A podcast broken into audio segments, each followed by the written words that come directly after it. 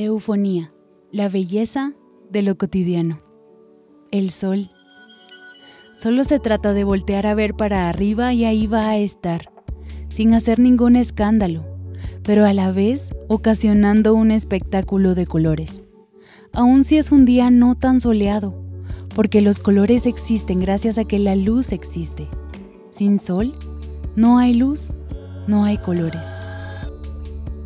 El sol nuestra estrella que nos da mucho y no pide nada a cambio. Está existiendo en la Vía Láctea y sin un salario base mantiene todo en orden.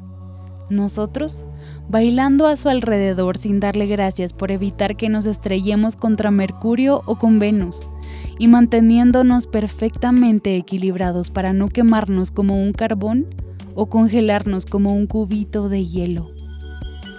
La vida existe porque el sol hace su trabajo. La energía que la Tierra necesita proviene de sus rayos.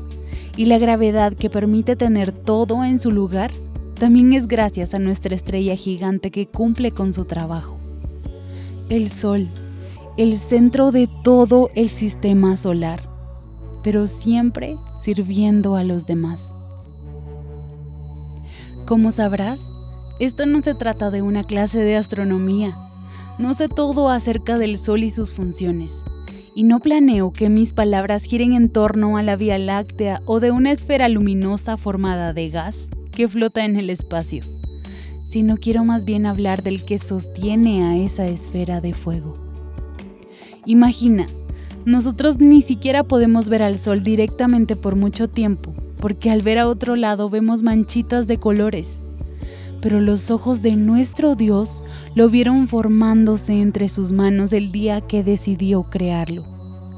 Si Dios quisiera, pudiera de un momento a otro darle seleccionar y cortar, y hacer un caos galáctico destruyendo el universo como se conoce. Pero no, decide mantenerlo ahí, mostrando un pequeño reflejo comparativo a su gloria y a nosotros. Dicen los investigadores que si se pensara el Sol como si fuera una puerta de tamaño normal, la Tierra equivaldría a un centavo. Ahora imagina el tamaño de la Tierra a comparación de nosotros. Somos partículas de nada al ponernos al lado del Sol.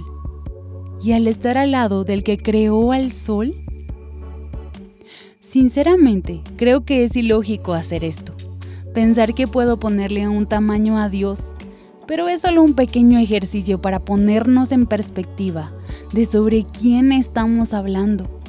Más grande que la Tierra, más grande que el Sol, más grande que todo el universo. Y esa inmensidad se hizo un bebé, ni siquiera un hombre de tamaño promedio, un bebé chiquitito que lloraba y necesitaba una madre que le diera de comer. Dios se hizo un humanito sin dejar su gloria que es más grande que el sol, y todo para salvar a sus criaturas diminutas que se creyeron mejores que Él. La grandeza demostrada en la encarnación de Dios en un humano es más grande que el sistema solar, porque ¿quién haría eso? solamente un Dios que se llama a sí mismo amor. El sol indiscutiblemente me recuerda a Dios, porque así como el sol cuida de los planetas para que todo se mantenga en su lugar y no se acabe la vida que hay en cada rincón de la galaxia, nuestro Dios mantiene todo perfectamente alineado. Y añadido a esto, mi Dios maravilloso hizo más que el sol nuestro Dios se entregó para que nosotros no tengamos que morir jamás. No sé qué va a pasar con Saturno, con la Luna o con Venus. No sé si en algún momento dejarán de existir. No sé si el calentamiento global acabará con la Tierra. No sé qué va a pasar con el equilibrio perfecto del universo.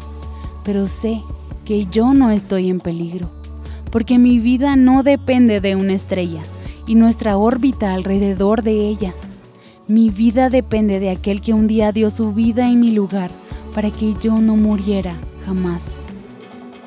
El sol y su servicio constante a otros, mi Jesús y su servicio completo por los traidores.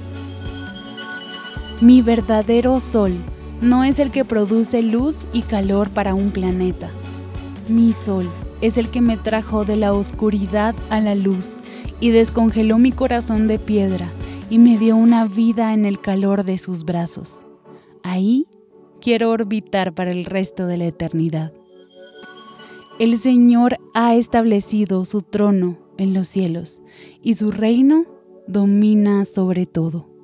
Salmo 103, 19.